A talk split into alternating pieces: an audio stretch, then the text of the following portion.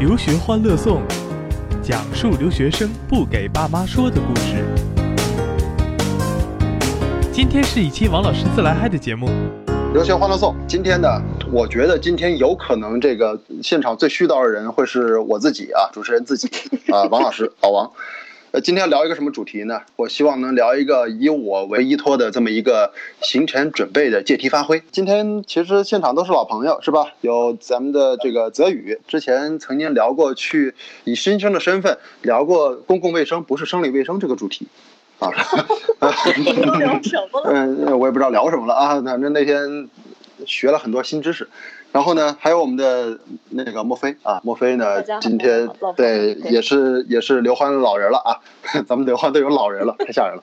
呃，聊个什么呢？泽宇啊，重心在你啊，其实马上要出国了嘛，今天我以王老师的身份，要跟你，包括借着你，跟很多的有可能听到这个节目的留学生，呃，絮絮叨叨我自己对于这个行前准备的一点点个人的认识。先问问你啊，莫非，如果你要跟学生做行前准备，你觉得最重要的问题是什么？我觉得首先要看对他来讲，这个主要的问题是在哪儿吧？那主要就明确，比如说在美国什么情况可能是他在国内预料不到的，那需要叮嘱的叮嘱。但我一般现在其实因为这个问题还挺关键哈，因为我现在很多学生也涉及到马上就要走走这个问题。那就听我的吧，没事儿。对，我我觉 得我也很好，我说直接把这节目到时候转给他。现在给的意见上，我说带足你的钱，带足你的卡，基本上大部分东西还是能买到的。我今天要分三个层次来说这个问题对。呃，第一个问题是活着安全问题，哦很重要的是要去美国啊，先说安全问题。第二个问题说的是交朋友的问题，第三个说的是学习问题。我会由我的角度来说这件事儿，呃，看看这里面有什么漏洞啊，看看这里面有什么问题啊，呃，看看这里面会有什么样的启发。第一个，泽宇，我要说的是一个安全问题。安全问题嗯呢，其实多数的安全问题其实不会发生啊，也不要太害太害怕了。如果你要想要绝对的安全，可以现在就把机票 cancel 掉，可以在国内可以在国内待着。但如果你希望要一个这个有点刺激的、有点意思的一条一条去美国的路的话，安全问题一定是一个是一个有弹性的一条线，呃，在里面去灵活的处理。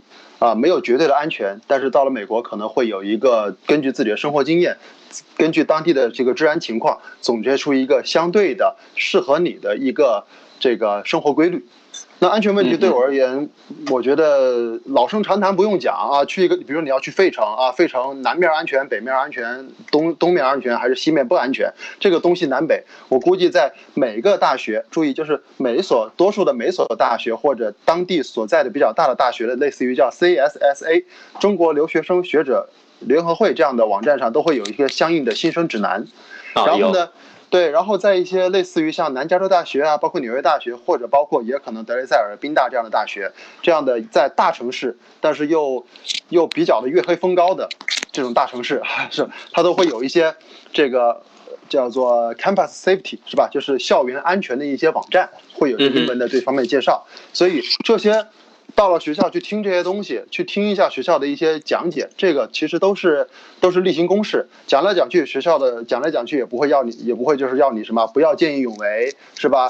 不要单独出行，然后不，然后多多的去这个去好好学习，不要到处作，基本上就这意思。如果不小心有事儿上身了，请赶紧找民警，是吧？赶紧找校警 去解决问题。这是很多大学的老生常谈，根据每个大学，根据每个大学的治安，一定要看一下。但是我要说的是什么呢？对于你而言，你当然会知道，学校马上就会告诉你，哎，这个学校哪个地方不安全，哪个地方安全。但是你可能呃，往往可能会有一种错觉，叫做什么呢？叫做你以为安全的地方，可能有些时候会不安全。啊这就是我要说的第一点，叫做你到任何地方，你要知道它的白天的喧嚣跟夜晚的喧嚣可能不是同一拨人，或者白天的喧嚣和夜晚的夜晚的这个神秘的气场可能不是同一拨人。这就是所谓的美国的这个这个是一个什么感觉呢？是白天在街上走的，这个可能是学生，可能是教授，可能是一些平头老百姓。到了呃，对，到了夜晚的话，可能街头你会发现有一些 暮色下的事情就开始出现了。德雷塞尔的有某一个门的一些街道那儿，也许会有一些 drug dealer 在那做着交易，是吧？白天在那无所事事还还没怎么样的，到晚上露出一口白牙，黑人嘛，露出一口白牙，在那就可能有一些，呃，可能有一就会有一些比较有意思的黑人音乐，然后就开始 party，但背后可能又不知道什么事儿。你可能会觉得同样个地方，白天跟晚上不一样，结果一再一熬熬到晚上的三点。点、四点、凌晨四点，突然发现，哎，黑人兄弟那个那个当地的这个当地居民黑人兄弟也都完事儿了，也回去睡觉了。这时候什么来了呀？大卡车呀，一些机械设备就过来了。哎，这是什么人呢？这是清洁工来了，啊，开始扫地了，开始在学校里清洁卫生了。所以你会发现，简单来讲，任何一个城市，它的白天黑夜，呃，白天夜晚和和凌晨是三班倒的三类人去，这有点像一个小说叫《北京折叠》，是吧？大概是这个意思。到了费城也是费城折叠，到了哪里，其实它的这个每一个地方，它可能都是不同的人在里面挤巴倒。所以说，第一个我给的建议就是要理解白天不懂夜的黑，是吧？到了一个城市，到了美国这个地方。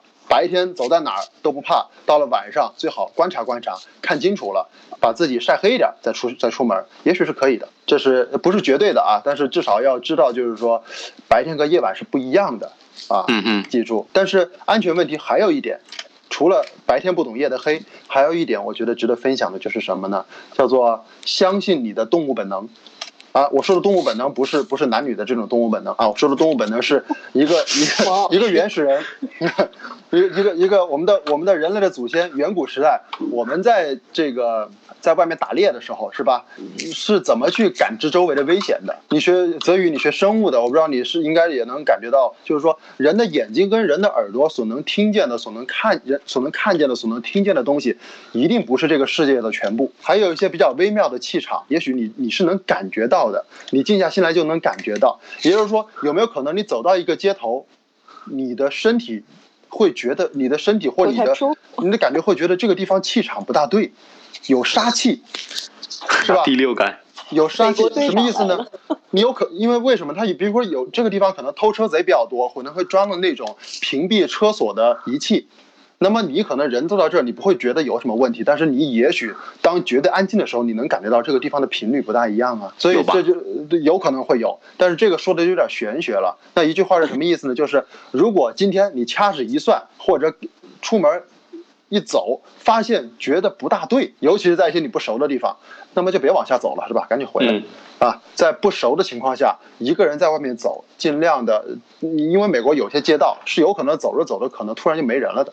那如果你不是特别了解情况的话，请要么结伴而行，要么不要出行。所以说，面对安全问题，那些老生常谈不说，并不需要去练武，并不需要你去配枪，并不需要你去打架。我只需要你能够不要，能够尽量别大意，白天不懂夜的黑，以及相信自己的动物本能，就能够帮你规避多数的这种莫名其妙的情况。去熟悉了之后，我觉得咱们再去再去浪放飞自我，再再去浪来浪去，那倒没问题。对，我觉得我觉得翔哥其实这段话放在前面是很有必要，因为就是很多刚去那边的学生，他总会有一种误会，就觉得好像美国会比他所待的城市，比如说比国内或者其他地方会更安全一点。但是这个首先，我觉得任何社会上它都有一些，就本质上没有什么区别。我们该注意的地方一定要注意。刚突然想到。之前不是看到新闻说，有个中国游客在洛杉矶逛逛到一个巷子里，然后被暴打吗？就前几天的事情。就是啊，你知道在英在英国七月十八号吗？你知道吗？在英国，在在伦敦的一些巷子里面，还有可能男的出去逛街被流浪汉给那个了，都有可能。真有。我知道真有。啊。这就是属于什么的？这个后来你你你知道是那个事儿，后来结果什么？那个事儿据传说回来之后，学校为了让这个事儿息事宁人，给那个学生提前毕业了。然后以后保研吗？然后保研了吗？对，是吧？然后后面人就说了，你看到男生男生晚上出去都说你是要去保研吗？是吧？就就问这种。对，因为我我是觉得好像很多人会觉得这些危险离自己很远。但其实可能真的不像大家想的那么，因为像我你知道的危险其实就不是危险了，往往不就不就是那些你不不熟的东西嘛？突然一下就不知道怎么回事，是吧？不小心看个马拉松，你那天可也许万一一看黄历，是吧？你只能用黄历来解释了。有些时候，相信一下咱们老祖宗的一些一些东西。你讲的这个是我同学，是我校友的事情。啊。徐令波士顿吗？吕令子那个，那是那是我同学。啊，我觉得这种事儿没法 没法去解释，但是这种事情到美国，到世界上哪里都没有绝对的安全。在你了解更多情况下的时候，还是像我，我就补刚才那两点吧。一是白天黑夜不一样，再一个就是相信自己的动物本能。嗯，然后这个反正我是，莫非我估计咱俩感觉一样，包括侯老师在内，就是我们不出国，我们一时半会儿不会陪着我们的学生到国外去一同分享经历，但是我们宁愿更多的在朋友圈里看到大家很好的体验生活，但是任何事情都是平平安安的，平平平安平安这个事情。再怎么强调都不过分啊！对我我我不怕大家就是过分小心，就是怕你太理所当然了。所以安全问题是我要分享的第一个问题啊！好，好，在此可以进一段广告。今天留学刘欢分三段，咱们先进段广告。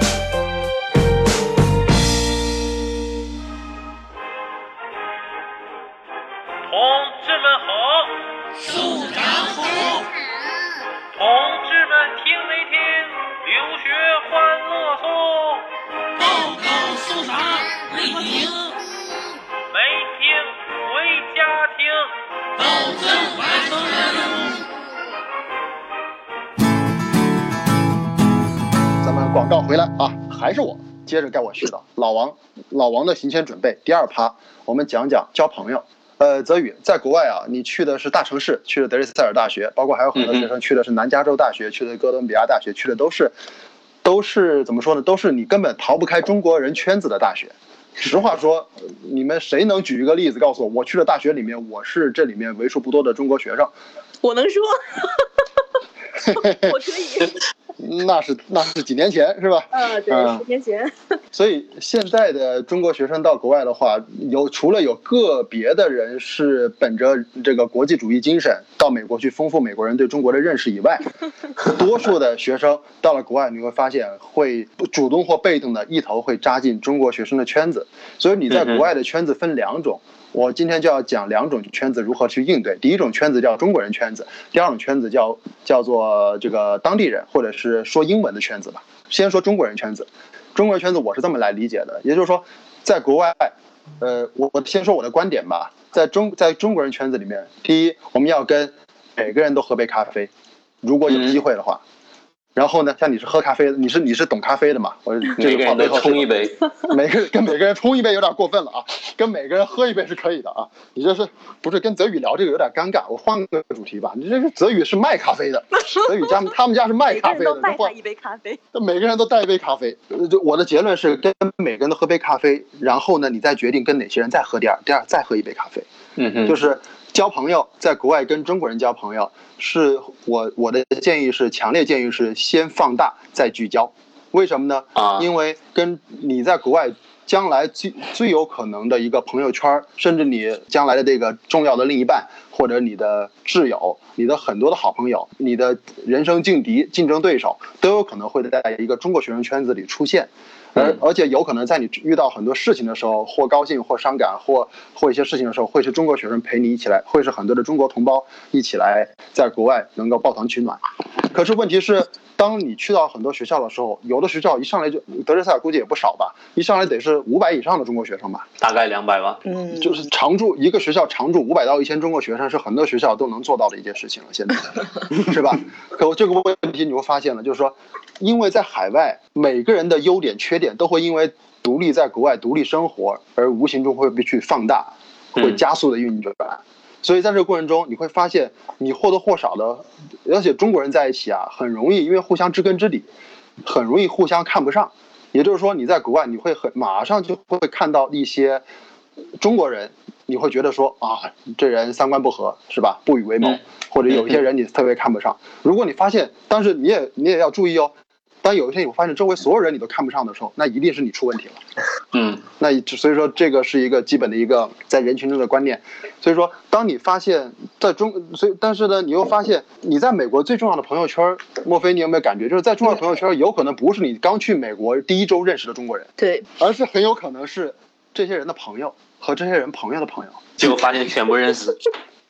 对这个圈子，这个圈子不大。对这个过程，其实跟找对象很像啊。你，就是是一个普遍撒网、重点培养的过程。就你不断在试探过程中，是是是吗？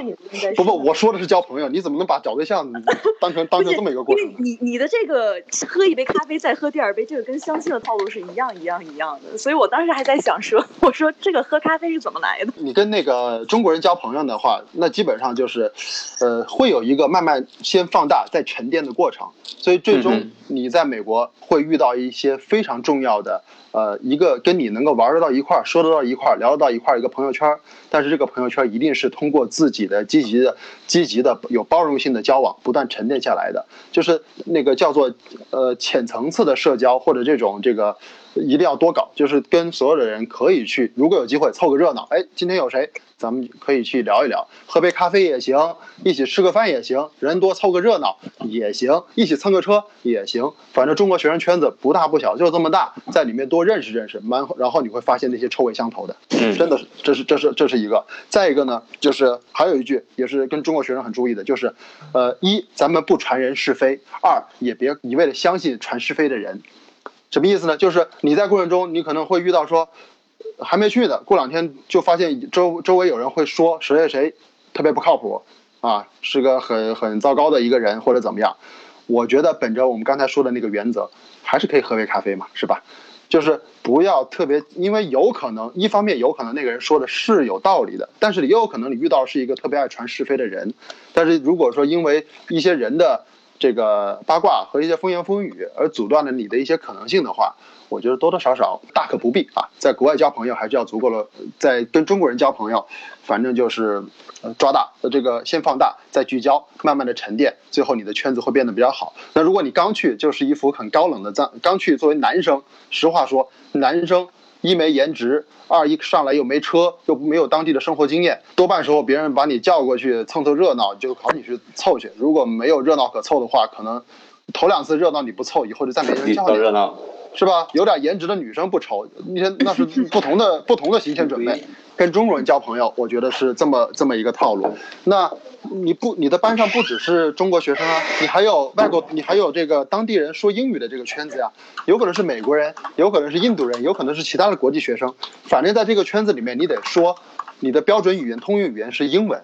你想有这层关系的话，其实我觉得也无非就是三种方法。第一种方法，咱们通过背后有祖国的一个大国的优势，天天在家煮饺子，天天在家这个打打扑克牌、对麻将，也许你能够交到一些对中国麻将和中国斗地主特别感兴趣的美国朋友，这是有可能的。是吧？这遇到一些吧，但是这些是你交朋友的第一步，因为你说实话，你是靠文化吸引他们过来的。到了那，所以说说明这个你就是一个特，你是一个特别有国际主义精神的人。到了国外之后，通过中国去传播中国文化去了，哎，通过中国的文化交外国的朋友，这是第一个层次，这是你最舒服的交友方式，你都可以教他们说中文，是吧？第第一个层次，但是如果你觉得这个不够，第二个层次靠他们的爱好和文化去交朋友，那可以做些什么呢？看球，可以去听音乐会，可以去看哦画，可以去看画展，可以去泡泡咖啡厅，可以去亲可以去这个去一些比较好的这个有主题的，参与一些比较有主题的活动。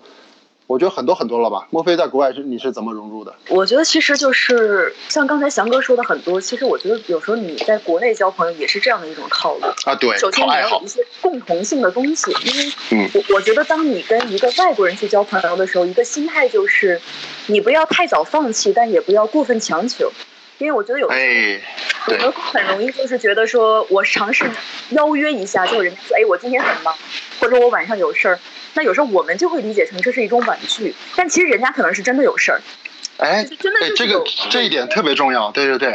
之后就外国人说不去，他真的不去，他不是他不是给你面子。我我觉得这一点很重要，所以你可以尝试。你说你就再问一句，你说那之后哪一天恰好还有一个什么，我们要不要一起去看一下？就你给自己一个开始。但我觉得另外一点就是不要过分强求。就假设你们俩在相处过程中，你们都没有觉得那么的舒心或者是舒服。我建议你不要一定要跟人家交朋友，就是我们要知道人和人之间确实存在气场这个东西，不是说我一定就要跟这个人交交一个这个朋友。我有很多人，我可以去不断的去尝试。对，这嗯，是我我自身的一个感受。学到了。所以靠靠爱好啊，包括不要去拿中国的那个传统的东西去猜人家的这个点头哎 yes 摇头 no 是吧？想当然，啊就是千万别啊想当然。哎，这个这个这个补刀真是太棒了。这是这是第二个，这第二个层次靠爱好交朋友。我觉得有刚才墨菲的补充，我觉得这个这个 part 这一小 part 就特别完整。那第三个层次，我要我要跟泽宇分享的就是前面说的都都不重要，都没，都是假的。前面说的全是假的，忘记吧。交朋友其实就靠喝酒。喝酒。你到了酒吧里，你会发现大家英文都说的很溜，而且都不知道在说什么，然后抱着哭，然后就就可以交到朋友的。抱着哭是什么鬼？强哥。真的是这样的，泽宇，你别别别小看这一点。发生了什么？酒精的是很神奇的东西，而且说实话，你在国外跟外国人交往，交跟外国人交朋友，多数时候无非就是上课是同学嘛，是吧？那。碰巧你们有你们没赶赶那个运气不好，都分到一个组了。分到一个组了之后，呃，一下到了深夜了，都挺累的，干嘛呀？出去可能就喝一杯呗。那喝一杯，喝着喝着，万一这尽兴了，这就再多喝一杯呗。喝多了之后，人家把什么话都告诉你了，然后你突然神奇的发现自己的听力是零分，口语变满分。然后就在里面就开始都不知道说什么，都不认账了，都不知道我我觉得这个一定要插播一句啊，这个美国的合法饮酒年龄是二十一岁，所以像翔哥那么操作之前，你一定要确定你满年龄了。我的意思是什么呢？就是其实人跟人呐没有太多文化差异，无非其实人和人再怎么样，其实每个人说起来兴趣爱好，在白天正经的时候，在白天装的时候，其实都不一样。但是实际上你会发现，很多人人的一些本色的东西、本性的东西，其实它是跨越文化、跨越宗教，它就是人性本身。人的喜怒哀乐、人的感情、人的对事情的一个投入、热爱和苦乐忧愁，都在这一杯酒里面。所以说，其实酒是酒精是真的是可以帮助你在国外去深入的了解文化、感受文化、提炼口语、锻炼胆量。呃。这个的一个机会，也就是说，白天是正能量的美国生活，是美国爱好。到了晚上，有机会的话，也可以去这样的场合去尝试一下。其实我没有往往沟里去带泽宇，或者是去故意引导，其实就是喝酒，就是就是晚上。你看，我们如果你跟你跟这些同学们只能做到一起上课、一起做作业，那你们的关系其实就是曾经一起上过课，没有那那个是很浅薄的关系，你们不算朋友，你们只算。曾经一起上过课的同学，而且还是不是那么熟那种。如果真的有机会说两个人能够一起去聊聊天，在一个团队中喝过酒聊聊天，一起聚过会，那么别人他们会觉得说我们是我们是一个我们是一组的。我们一起玩过，啊，一起一起一起喝过。我觉得有时候不用把这个套路想太深，放飞一下自己也是可以的。其实翔哥讲的这个，我自己认为啊，其实是可以称之为有点像捷径的一个东西，因为你正常的一个交往是需要很多铺垫的，但有的时候可能你适当的去参加一些聚会 party，可能会让你通过一两次就能跟一些人产生一些更近距离的一些更深层次的一些交流。但我觉得这个还是得友情提醒啊，这个大。家自己去参加 party 的时候，我我我个人建议还是要找一个好朋友一起去啊，对对对，最起码你要你要跟他讲，你说我喝醉的时候或喝高的时候啊，对对对，带我回来。哎呀，有人扛回去。你你这个建议太对了，我要不我这完全带跑偏了。对，我就是对这个这个，因为我也这么操作过，因为我知道这个一听我就知道翔哥你大学生活太丰富多彩了。就我啊，我我这我我的朋友太丰富多彩了，没有没有，你接着说。嗯，我是我的朋友，我不喝的，我不喝酒的，你知道的。就是我的朋友就是我系列，我特别懂。嗯，是的。可是，哎，开始就是这里，其实说到这儿，就是交朋友的交那个说英语圈子的两层意思。第一个靠融入别人的爱好，或者靠传播自己的文化；第二个层次就是文化都是装出来的，只有酒才是真的。就是人正经的时候，都是就显示自己有文化，显示自己有不同的语言，显示怎么样？那喝了酒之后，大家人，是称之为人能够聚在一起的理由，可能就会被放大一些。其实发现感情可以透过文化，可以曲线的穿过文化这堵墙，而达到更好的连接。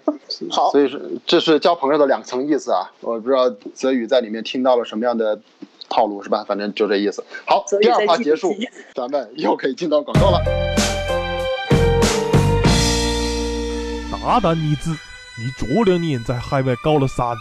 带的我已经全都听说了。哦，我的天哪！我亲爱的父亲，你怎么会知道这些事情呢？我是特意没告诉您和妈妈的，怕你们知道了事情的真相之后，一时会接受不了。哦，我的天哪，这真是太让人担心了。但是国外的生活成本确实是很高啊，我也是不得不利用一些学习时间去打工挣钱的。父亲，这些事情你可千万不要告诉妈妈呀，妈妈知道了会生气的。你是从哪儿听说这些事儿的？多亏了留学欢乐颂，讲述的都是你平时不跟个老子说的事情。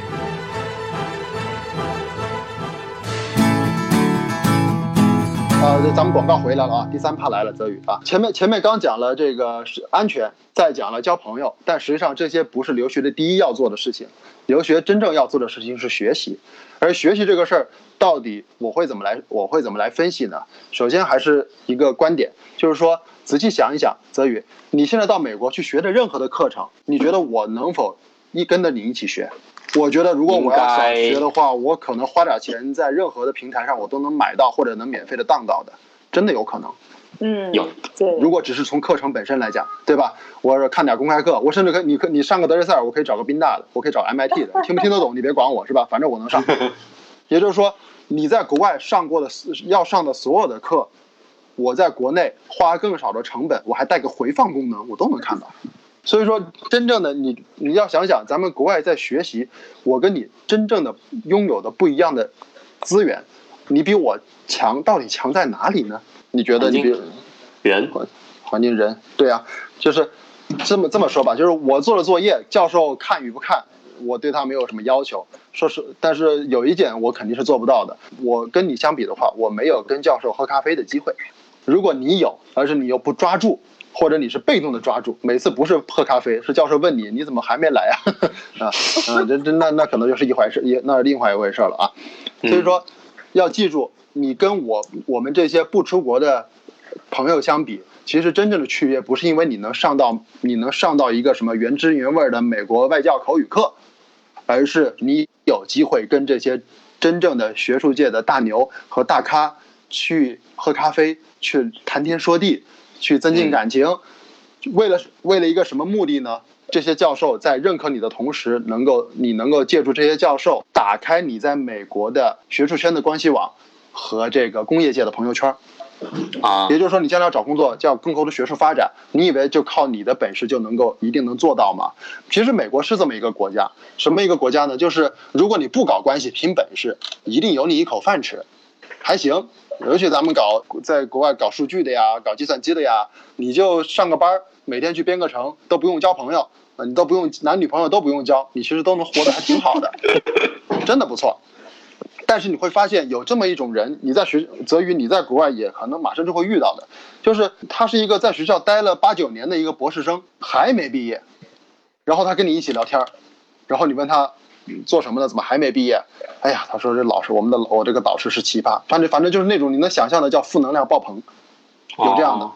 呃，不过说实话，在美国待了八九年的人，一般不会负能量爆棚，一般待到三四年的人会负能量爆棚，那是属于被 读个博士卡到中间了。八九年的博八士没有能量了是吗？读九读八九年人是没有能量的，他们会有一种什么状态呢？他们会，也许你我有一个学生遇到的状态就是，有一天一个博士敲他们家房门说：“你家有盐吗？” 他就就问这个问题，就是当时那个学生可能就崩溃了，他他他看完之后就弱，他陷入了沉思。一个国内这么好大学去美国读博士的一个学生，怎么问我戒？盐？就是他是，如果他不是对我感兴趣的话，那么就是他混的实在太惨了，是吧？就是感觉还在住着跟他新生一样的房子，然后做饭还经常会忘了饭，经常家里都盐这盐都不会常备，那是一种什么样的生活状态？也就是说，这是常见的叫做什么？就是说看起来能生存，但是似乎在你眼里并不羡慕，或者所谓的叫做我能活着，但是活着不大顺。嗯其实你在美国，你会发现在学校里或多或少你可以会遇到这种人，他们有可能在家里人的传言就是某个学校的高材生、博士生，但是你真的跟他们了解之后，跟他们相处之后，你可能会看到他们身上有一些你可能不想成为的地方。那那就问题来了，就是说，那为什么会成为这个样子呢？那这个样子你该如何去规避呢？就是回到我刚才说的，说美国这个国家，你有能力就一定能有你一碗饭吃。但是在世界上各行各业，无论在哪里，那些过得好并且过得顺的人，莫莫不是每一个人都是有自己的专业本事，但是同样能够足够的包容、足够的合群，在一个团队中能够获得更多的认可，跟教授的关系也不错。所以说还是得会做事儿、会来事儿，是在各个行业。你你反正你你看你既你既是一个这个研究生，又是一个咖啡的这个富二代是吧？就所以说这个 就就就又是一个又是一个 这个家族企业的这个又是个家族企业的代言人。那么从这两点上，你你应该能懂得，就是那个酒香也怕巷子深，是吧？就在这两点上，一定是让自己的实力和自己的包容性能够两者兼顾。那泽宇，问题来了啊！如果我的目的是希望能够跟教授喝咖啡，继而通过教授打开我们的关系网和朋友圈的话，那么你觉得有什么样的方法，什么样的学生？因为大家都是中国学生，实话说，中国学生多的地方呢，既好也不好，是吧？以什么样的办法能够让教授能够帮你，能够更帮你，能够只帮你，是吧？能够帮到你呢？有三种人会相应的会得获得教授更高的这个帮助的可能性。第一种人，你不用说话，你就坐在那里，教授也会不自觉的看你，啊，什么样的人呢？就是班上的一朵班花，是吧？这个有可能啊，是真的有可能。颜值取胜是绝对加分的，在班上你就不说话，就在那站站着。教授有一些课突然发现你没来，还会专门问你你咋没来呢？是吧？那有可能吧。所以说，如果颜值高的学生在国外多多少少也许是能够给自己一些额外影响分的，在哪里都不会吃亏的啊。可问题来了，是吧？这个泽宇马上就想听下一趴了，是吧？说这趴不适合，我们先听下一趴是什么？下一个环节，第二种人，我觉得比比较容易受教授青睐的呢，泽宇不妨去学一学你们班上的那些说英文的 当地人或者印度人，你会发现当地的印度人有一种身上有一种很非常可贵的脾气很非常可贵的品性，值得你去学习，就是是真敢问呐，什么都问，跟教授的互动特别好，什么感觉呢？就是第一堂课。那个班上的美国人或者印度人问了个问题，然后你的心里的嘟囔就是，这还用问呐？这不明摆着揣着明白装糊涂吗？low 爆了，是吧？第一堂课是这感觉，结果到了第十堂课快结业的时候，这些这些人还在还在问问题，然后你突然觉得说，我去，能问到这，这都能问，这个太牛了，是吧？自己已经自己已经问不出来了。其实你就会发现，教授眼眼里的潜台词是什么呢？说。这些学生跟我的互动真好，而且从他的提问题的这个质量上，我看到了他这一年的进步，这是我教学的成果呀，我好有成就感的。所以说这种这种互动，这种在他面前不断的去装傻呃充愣，然后在他面前不断的去熬他磨他，就是没事就互动，有什么事儿都跟他汇报思想，都跟他汇报工作。反正呢，教授在他面前晃来晃去，教授觉得说对你是又爱又恨的感觉。实际上，只要这个过程到最后，你发现问的问题是越来越靠谱的，其实多半也会得到很好的。到最后，教授会还是对你印象深刻，就是叫做这个智商不够的就勤劳来凑呗，就在他面前多晃。但是这里面问问题就有就有门道了啊！你不能第一个问题问的是教授啊，请问缺堂几缺缺席几堂课，我依然能得到 A。那这个问题一问的话，教授可能就完全的砸掉了你在教授面前的任何的印象了啊。所以说不要问特别 low 的，不要问那种不该问的问题吧。但是可以从简单的问题问起，一直慢慢的磨到教授觉得你有进步为止。第二种人的经验叫做不断跟教授这个互动，不断去磨啊，磨到他认识你为止。第三种，我相信也会比较适合墨菲。什么意思呢？就是我不说话，但是我一句话就能让教授记住我，会很好的补刀。会很好，很很有准备的一对一的沟通，跟教授约一次很有深度的访谈，这个还带点套路是吧？跟教授约个一对一，去的时候还跟教授带杯咖啡，这是我家的豆子烘的，是吧？你先尝尝，品品怎么样，然后就开始讲。哎，教授，我最近看你的论文，我觉得你的论文一二三都写的特别好，但四五六我已经帮你想出来了。你觉得有没有可能我们一起将来共事啊，或或者怎么？反正就说一些能够让教授觉得你还很靠谱，有思考，啊。这个这个有深度的一些话，其实也有可能让教授觉得你会更靠谱。以前呢，莫非知道吗？我以前在这个话题的时候，我没有深。我以前不断的跟学生这么一个建议，说到了国外要想让教授记住你，特别简单，开玩笑就是把教授打一巴掌就肯定能记住你，是吧？但这个这招你你只能在心里默默的使劲儿。但是真正的让教授记住你的话，其实也无非就是什么，比如三百人课堂，你第一个上去做自我介绍。那教授就肯定能记住你。结果啊，有几中间有这么一两年的时候，我就跟所有的学生都说了这个建议。实话说，我现在我有人执行，执行的特别好，但是没有执行的人陷入了苦恼。他会觉得说，我哎呀，王老师说的事我做不到啊，我做不到，我是不是就很差呀？我是要很差，我是不是就该怎么样啊？是吧？就觉得自己很恨自己。这句话是不是完全正确的？就是该丢人现眼的，咱就丢人现眼。那是适合有一部分人，他就是天生的脸皮厚，没问题。三百人课堂，人来疯，我这上去就是我家咖啡豆，没问题。但是，但有的时候，有的人是适合什么？适合当适合当事后诸葛亮的。所有人都发完了，哎，我总结一下啊，然后全家全场焦点就是你，也是有可能的。有的人是适合在旁边就是插科打诨的，一个人在上面介绍，你在旁边同样一个神补刀，有可能把这个风头全抢过来。所以每个人也许都有比较适合自己的一种获得别人关注的方式，是吧？有人天天发朋友圈，你会记得他；有人长时间不发朋友圈，突然发一个朋友圈，你觉得我去这哥们儿炸出来了，一一个爆款，是吧？然后也会获得人关注。你说，所以说你看看你是你是哪什么样的性格，然后再看看你适合什么样的做法。不然的话，你硬套说老王老师说三百人课堂、一百人课堂就得第一个上去做自我介绍，结果每一次丢人现眼的都是你，你说这咋整？你 这个其实这个这个这个事儿可能就不见得他妈适合每个人，所以我感觉这是这个在美国跟教授沟通的几种方法和几种套路啊。莫非我刚才说的这个理论，你可有可有实际例子作为佐证啊？要要要讲一下吗？这个，因为我我在想，可能我这个例子可能呃好操作，比你这个套套方式要，就是是有点还有的感觉。还有啊，那什么？就是没没有其实你你的那个跟你的理论很接近，但我就我觉得可能执行上会更容易一点。因为就其实刚才翔哥讲到这个跟教授沟通这个事情，真的是非常重要。因为我觉得很多人首先在心态上，他是把教授看的就觉得好像教授高人一等，这个首先就是一个问题。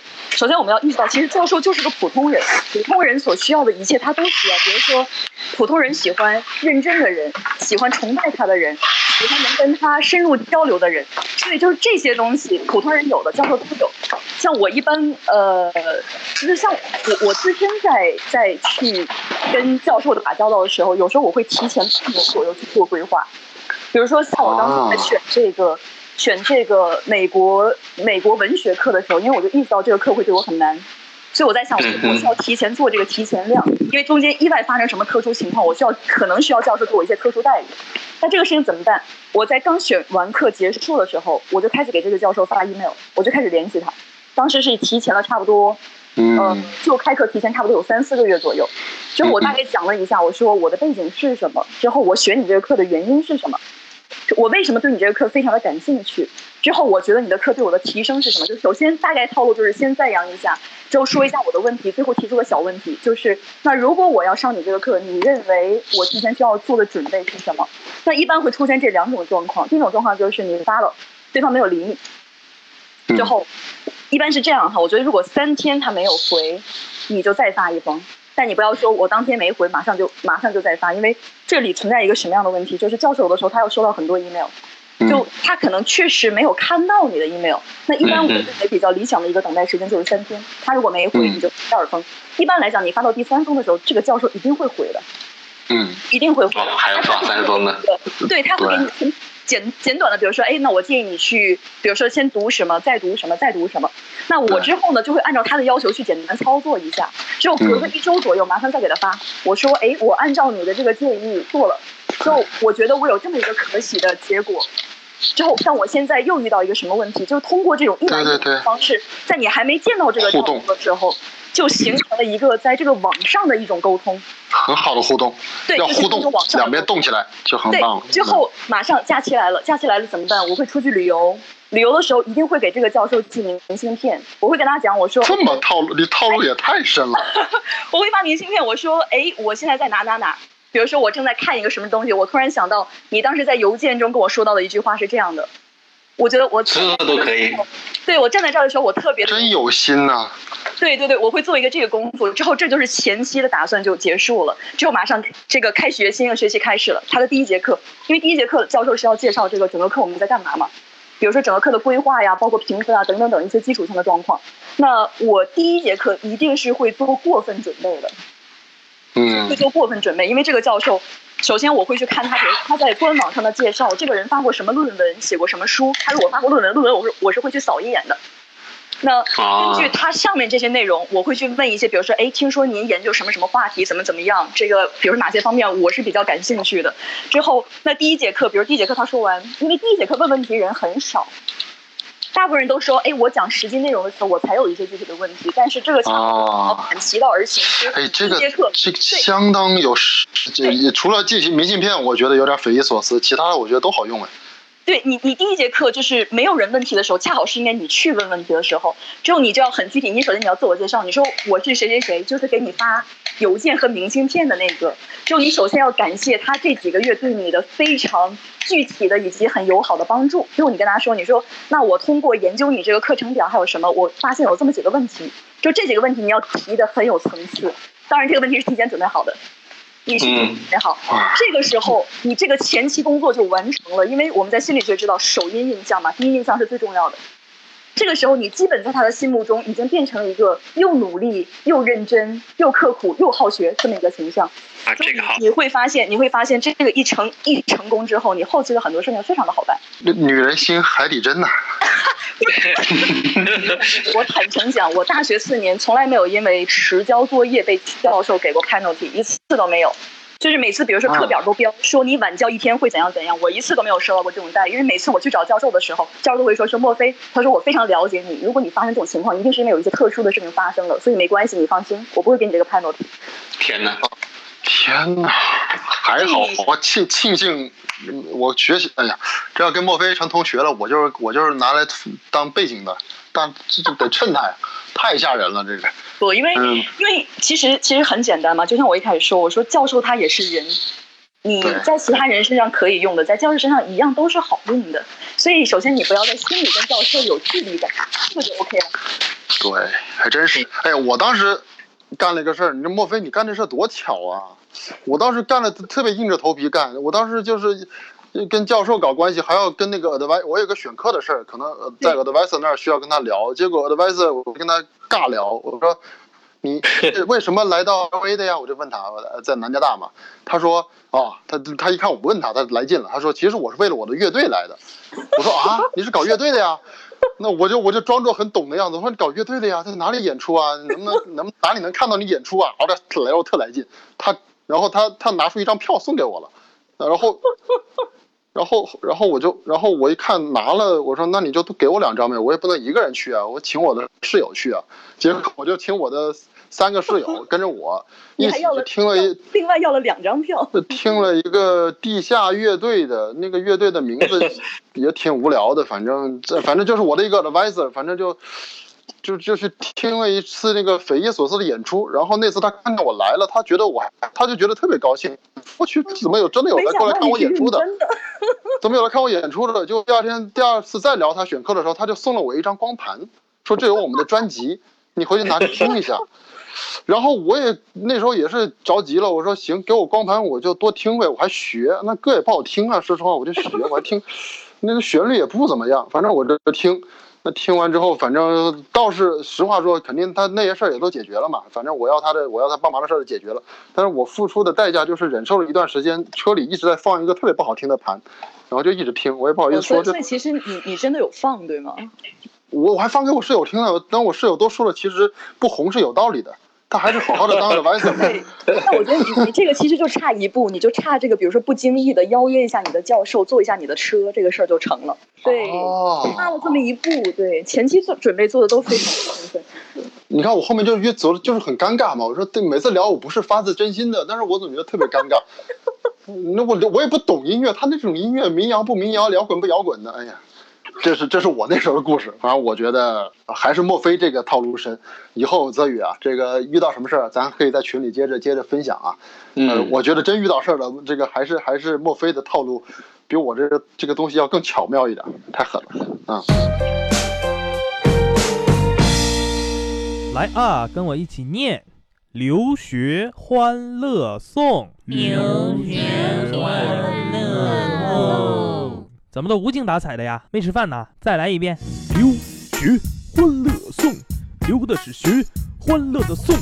留学欢乐颂，每周不知道什么时候更新。留学欢乐颂，讲述留学生不给爸妈说的事儿。咱广告回来啊！再说一个最后的一点小问题。就是泽宇啊，你们，你你这代留学生跟墨菲这一代，跟我这一代，啊，我跟墨菲应该算同一代留学生吧，是吧？没你那么老，真的。不是你你你上任的时候，你去美国第一年的总统是谁？我不告诉你，应该是下任总统吧？是是奥巴马还是不是？我正好是赶上我赶上奥巴马上台，他上台我我也赶上奥巴马上台，对我哦对我去了第一年他才上台，我我那我也是啊，我也是。我是什么意思呢？就是那不好意思，那我我莫非是奥巴马时代的是吧？呃，那个哦我是我我也是这个之前的。那泽宇这一代呢是赶上了美国最伟大的总统特朗普时代，所以说这新咱们这代留学生是特朗普时代留学生。我我刚才说了，最伟大这个东西不是在错玩开玩笑，他真的很厉害。我们回想一下，奥巴马在任的时候，到底给美国真正带来了一个最大的改变是什么？他的政绩主要有哪些？能说出来吗？莫非你觉得他的政绩主要有哪些？呃，段子比较多吧？就一条嘛。他真正能够没有被特朗普否定的一个法案，呃，比较著名的一个法案，其实就是同性恋合法化。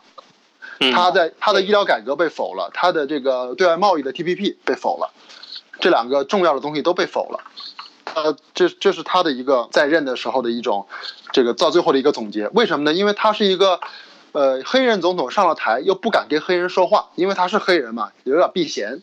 但是呢，他又得不到，他又是一个民主党上台，没有太多的，不像不是很多政治家族出来的，他也没有这么强的政治背景，去有很很多的支持，所以他有一点左右为难、夹在中间的感觉，少数不少数，多数不多数啊，民主不民主，共和不共和，很多东西只能说，说完之后不能往下推行，不能执行。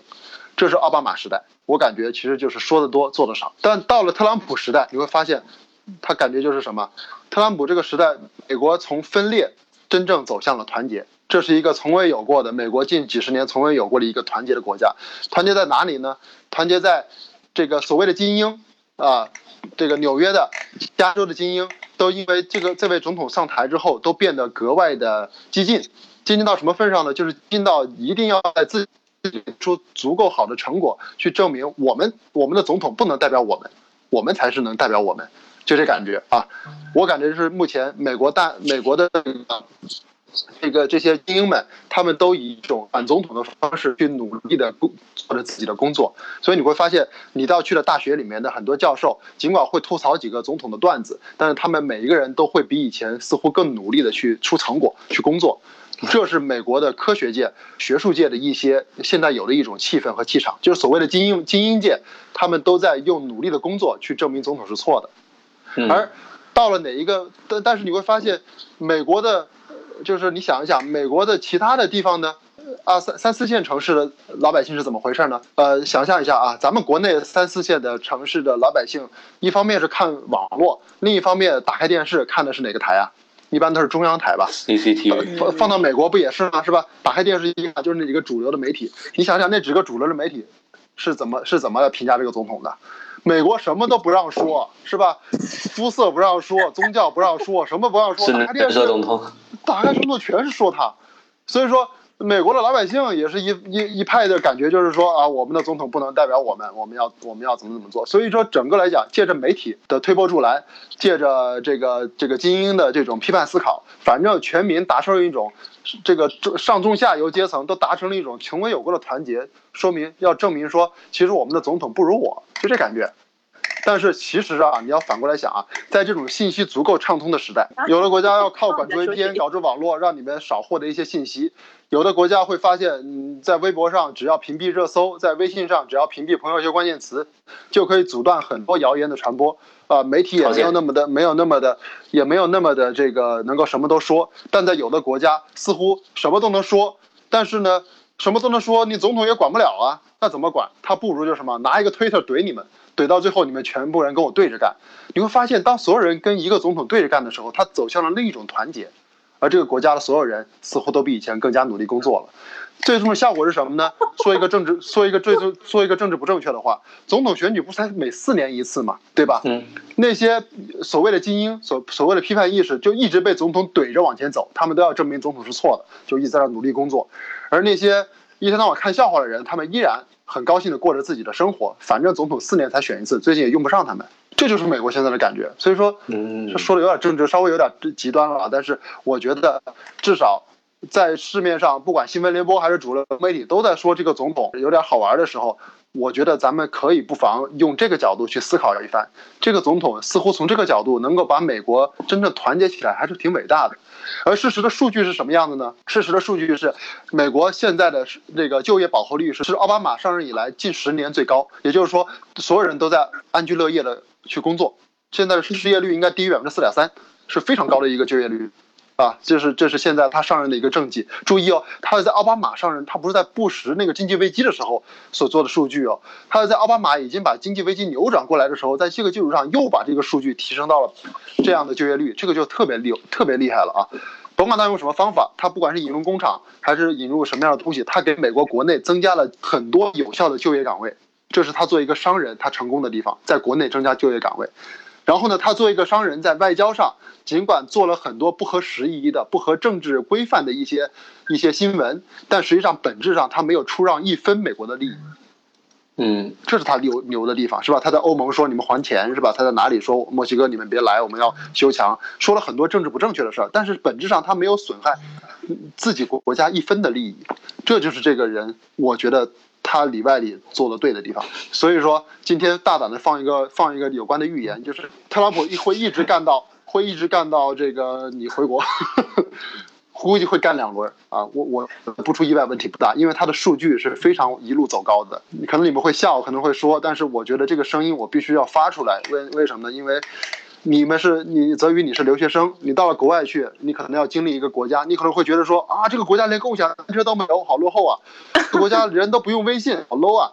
这些国家人都不知道这个这个什么都不让说，我们国家什么都敢说，就是言论也不自由。你会挑这个国家很多很多的毛病，就像你看一部电影可以去吐槽，看一本书可以去挑错别字，可问题是，我相信每一部电影、每一本书都有一些你写不出来的字和句子吧。那同样去到美国，多多少少你换个角度看，这个国家里一定也有很多的那些你可能需要去学习的地方。当然了，不用妄自菲薄说一定是国外空气是甜的，这用不着是吧？那个，但基本上可以做到说，哎，国内有国内的特点，而国外也有国外可以学习的地方。而你要做的是，都是要取其精华，独立思考，承担自己该承担的责任。所以说。对于现在的咱们所谓的特朗普学生来讲的话，带着一种足够坚定、对自己足够自信的一个自带对着带着对自己国家的自信去到国外，也带着对国外的文化和国外的各种各样的生活和体验一种足够包容的态度去体验你的留学生活，我觉得才会最大化你的留学体验。呃，以前我写转过一个小文章，叫做“你的留学行李中应该装什么”。前面写了很多的套路啊，装衣服啊，装伞呐，装装一些东西。到最后，其实说这些都不重要，装上钱，然后带上一份足够包容和开放的心就可以了。呃，最后一点啊，就是说，呃，我相信每个人都或多或少的会有一些野心。或者是自己的企图心，或者是所谓的这个说好听点，粉饰的高一点，叫做梦想，是吧？泽宇有你，你有你的梦想，你要成为一些你你要你有你想得到的东西。莫非也有，我也有。我们年轻 年轻的时候谁都会有，或者会 我们都有。仍然年轻好吗？呃，我我我曾经也有，但是呢，我觉得有句话叫什么呢？叫做你想要的东西不是要来的，你想要的东西是你配得上，通过你的努力而配得上配来的。当你想你将来想想要的家庭。并不是你死乞白咧追哪个女生能追出来的，我感觉啊，所谓女生也不是等着哪个人把你包养了而包呃把你把你包养了，人从此不用工作不用不用生活的能能来的都不是，是通过双方的努力共同的成长，能够达到一种默契互相匹配而来的。所以说从家庭观念上，从以后择与有可能的交朋友和这个这个组建家庭的角度来讲，一定是你想得到的东西一定要让自己配得上。要努不断的努力自己，第二个工作也是一样的，工作也一样如此。你你想要的高薪，你想要的工作，你想要的事少钱多离家近，其实都不一定存在。但只有那种你所做一个你所喜欢的事情，去过一个你所喜欢的人生，去跟一个你所喜欢的人在一起，我觉得多多少少才是一个，如果再来一次，你还会这么选的一次所谓的所谓的一次经历吧。很多人说我想进什么公司，我想找什么教授，他能不能我我该怎么我该怎么去跟他聊天？我想我想要要学到学到什么学位，他怎么来做？其实这个过程从来不在说等我得到了之后我会怎么样，而在于你是否向着这个目标一天比一天的更好。有这个心态，其实就把每天的日子就过充充实了。千万不要，最好我觉得比较恐怖、比较害怕的一个心态就是那种叫等我读完了博士我就怎么样，等我有了钱我就怎么样。啊，等我怎么怎么样了，我就怎么样啊！凡是把生活等来的，等到最后怎么样的，可能到最后你会发现，你失去的是当下的精彩和当下的该该去每天去享受的一种向上的乐趣和生活。泽宇像你这样的特朗普时代留学生，是吧？我觉得多多少少不是为了生存，一定要说做什么东西最来钱、最最最快，而是多多少少要看自己想要什么样的生活，能不能把它平衡的特别好，驾驭的特别好，能把你的目标、生活中的工作、家人。和自己的自己对跟自己的这个相处，能够处理的特别的得当，我觉得才会在这个过程中能够最大化自己留学的体验和未来的人生的体验吧。